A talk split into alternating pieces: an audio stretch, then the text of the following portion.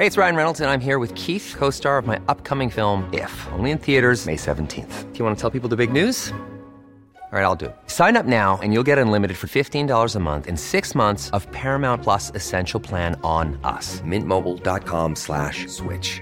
Upfront payment of $45 equivalent to $15 per month. Unlimited over 40 gigabytes per month. Face lower speeds. Videos at 480p. Active Mint customers by 531.24 get six months of Paramount Plus Essential Plan. Auto renews after six months. Offer ends May 31st, 2024. Separate Paramount Plus registration required. Terms and conditions apply if rated PG.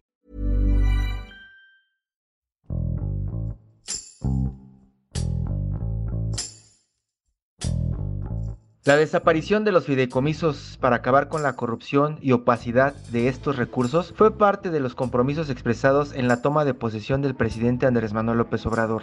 El pasado 8 de octubre se aprobó la extinción de 109 fideicomisos, lo que causó controversia en varios sectores de la población. Es el caso de cineastas, científicos y víctimas de violencia, entre muchos otros que expresaron los efectos negativos de esta decisión. Rafael Ramírez, reportero del Sol de México, nos cuenta cuál será el impacto de retirar los recursos económicos en medio de una crisis sin precedentes. Yo soy Hiroshi Takahashi y esto es Profundo.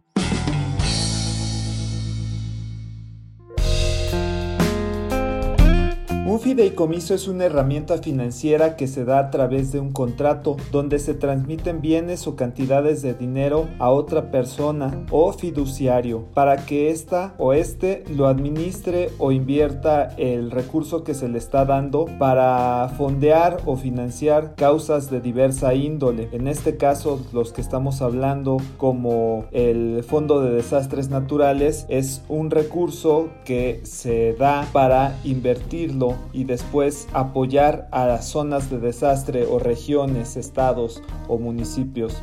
En México es importante la figura de los fideicomisos, pues dan solidez o continuidad al financiamiento de diversas causas como la atención a periodistas víctimas de la violencia o defensores de derechos humanos, para poder mantener la continuidad en investigaciones de ciencia o en proyectos urbanos para poder dar apoyo al desarrollo inmobiliario de los municipios.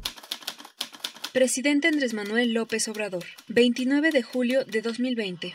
Hay como 200 fideicomisos y apenas van a cancelar cinco y piensan que ya con eso ya me voy a quedar este tranquilo. Toma tu chupón. No, yo en el Zócalo el día que tomé posición hice 100 compromisos y uno es el de eliminar los fideicomisos porque no hay transparencia en el manejo de los fondos y no significa dejar sin apoyo a la gente, al contrario, es acabar con la corrupción y entregar los apoyos de manera directa. Originalmente la extinción de los fideicomisos fue una propuesta de campaña del presidente Andrés Manuel López Obrador cuando era candidato a la presidencia. Sin embargo, cuando entró la pandemia, se retomó esta propuesta y el diputado Mario Delgado Carrillo, líder de los legisladores en San Lázaro, presentó la iniciativa la cual contemplaba solamente 44 fideicomisos. Sin embargo, bueno, pues se dictaminó y a punto de llevarse al pleno, el presidente Andrés Manuel López Obrador le dijo a los morenistas que no era suficiente. Entonces se elaboró un nuevo dictamen en el que se incluyeron más fideicomisos. Eran 109 fideicomisos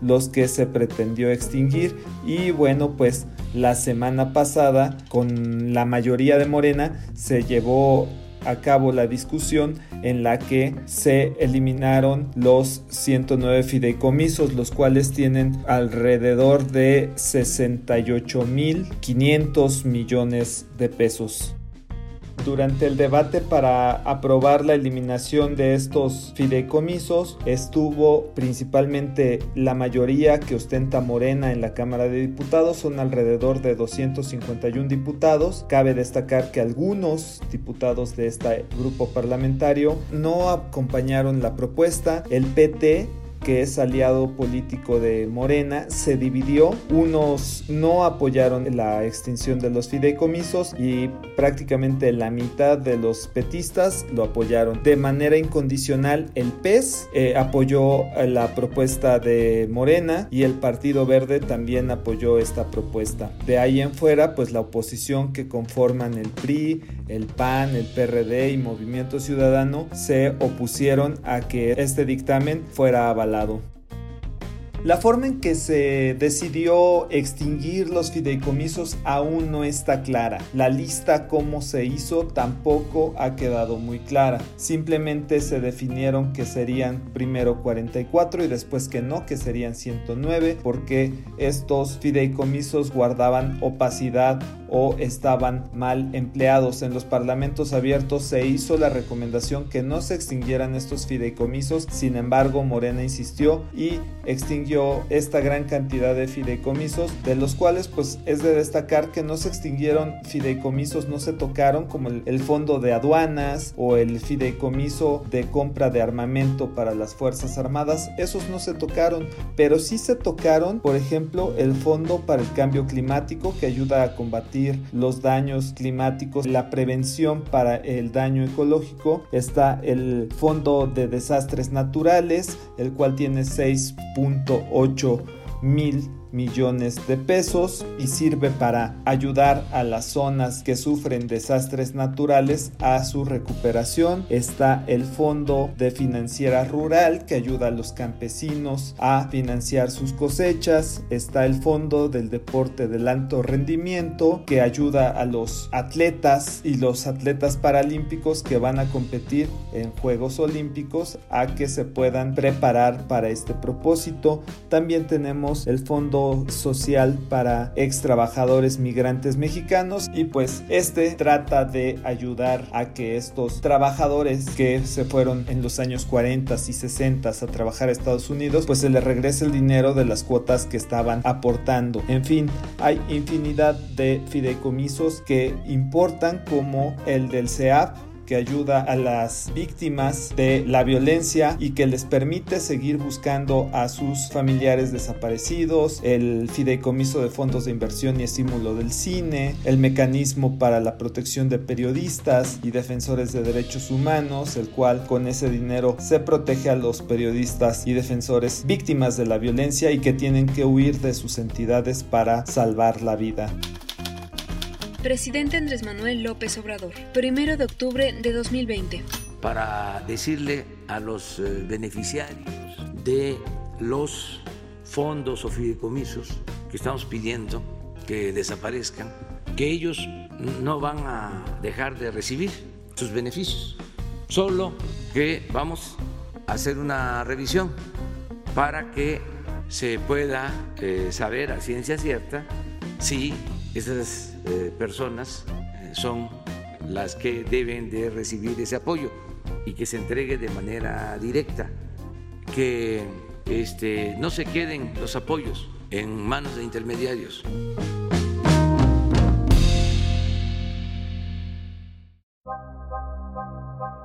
Además de que en lo económico estados y municipios van a tener que sacar dinero de sus bolsillos, de sus tesorerías para resolver estos problemas que quedan descobijados, la sociedad va a notar que va a haber un recrudecimiento en los recursos para atender sus necesidades.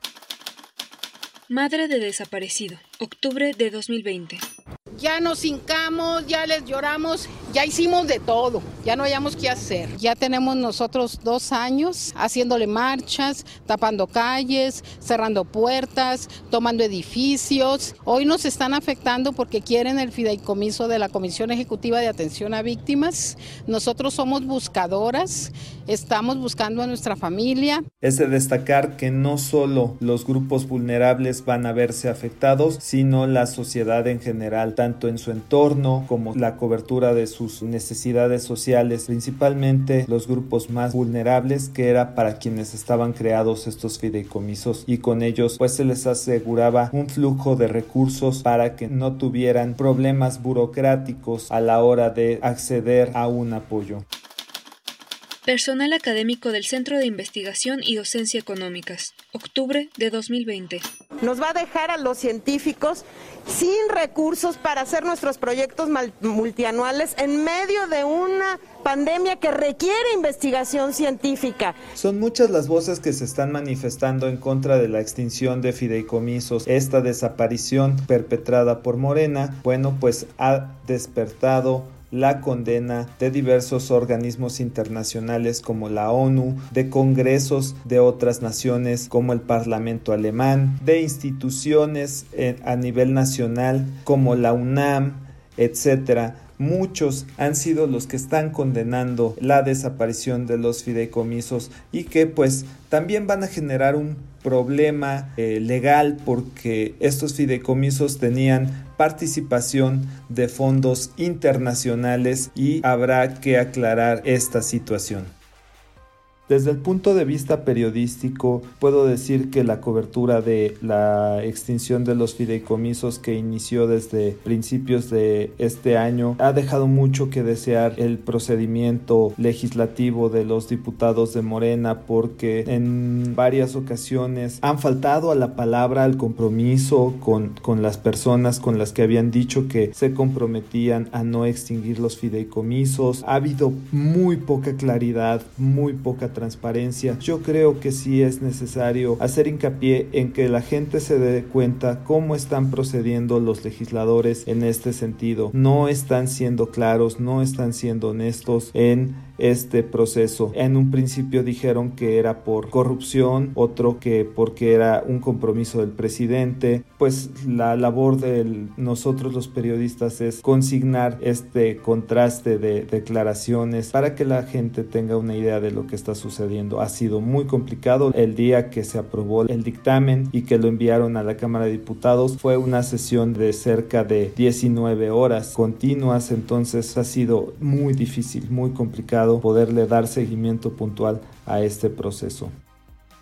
Finalmente quiero destacar que por más que cuestionamos a los diputados de la mayoría para que nos explicaran de qué manera van a hacer que se recupere este vacío, este descobijamiento a los distintos grupos sociales que ya no tendrán una forma de tener la certeza de un recurso que les pueda ayudar para sus actividades, no queda claro, no han explicado cómo van a resolver este problema del vacío de los fideicomisos dicen que van a crear nuevos mecanismos de financiamiento, que se van a convertir los esquemas, que va a ser a través de las dependencias de Estado, pero es algo paradójico porque pues en el presupuesto que se proyecta para el próximo año, incluso a las secretarías de Estado se les están recortando los recursos. Entonces, pues lo que te puede inferir esto es que no va a haber dinero para las personas que eran apoyadas con estos recursos. El panorama respecto a la extinción de los fideicomisos y serán los últimos que se extinguen es incierto. La verdad es que Morena desde un principio y por lo que se trabó mucho la discusión fue porque pretendían extinguir un fideicomiso número 110, el referente a enfermedades catastróficas. Está enfocado en atender enfermedades como cáncer, como enfermedades renales, es decir, que atendían los tratamientos de diálisis hemodiálisis y bueno pues si logran desaparecer esto para la próxima semana pues estaría quedando en la incertidumbre la manera en que se puede financiar estas enfermedades. No sabemos aún si quedarán satisfechos con la desaparición de este fideicomiso o buscarán más en futuras discusiones. Incluso pues es de recordar que estamos en la víspera de la discusión y eventual aprobación del presupuesto de egresos de la federación donde se acordarán también el dinero que le van a destinar a cada dependencia, a cada sector y pues ello también podría generar que haya más recortes en otros rubros.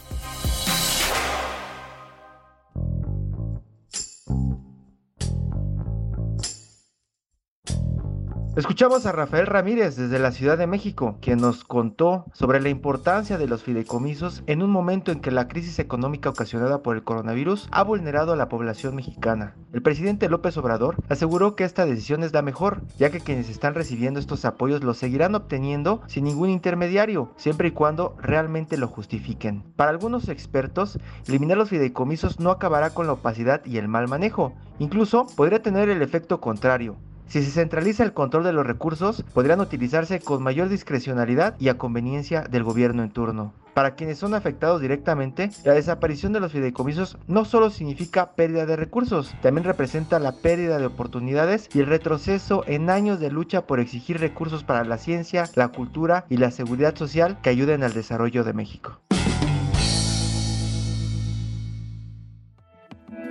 Te invitamos a suscribirte a nuestro podcast a través de las plataformas de Spotify, Apple Podcast y Google Podcast para que no te pierdas ningún episodio. Además puedes seguir todos los podcasts de la OEM a través de nuestro Twitter arroba podcastom. Te recomendamos escuchar Disruptores. Ahí podrás conocer a los emprendedores que han dejado su huella y que dan consejos en diferentes rubros empresariales. Hasta la próxima. Esto es Profundo. Un reporte a fondo de la Organización Editorial Mexicana. Ever catch yourself eating the same flavorless dinner three days in a row? Dreaming of something better? Well, HelloFresh is your guilt-free dream come true, baby. It's me, Kiki Palmer. Let's wake up those taste buds with hot, juicy pecan-crusted chicken or garlic butter shrimp scampi. Mm. Hello Fresh. Stop dreaming of all the delicious possibilities and dig in at HelloFresh.com. Let's get this dinner party started.